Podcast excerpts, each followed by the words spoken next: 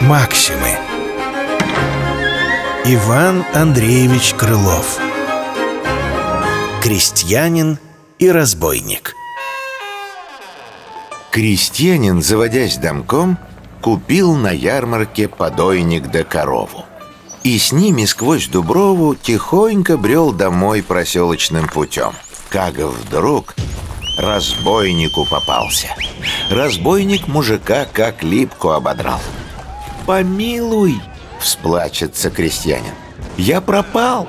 Меня совсем ты доконал!» Год целый я купить коровушку сбирался На силу этого дождался дня Добро, не плачься на меня Сказал, разжалобясь разбойник И подлинно, ведь мне коровы не доить Уж так и быть. Возьми себе назад подойник. Максимы. Иван Андреевич Крылов.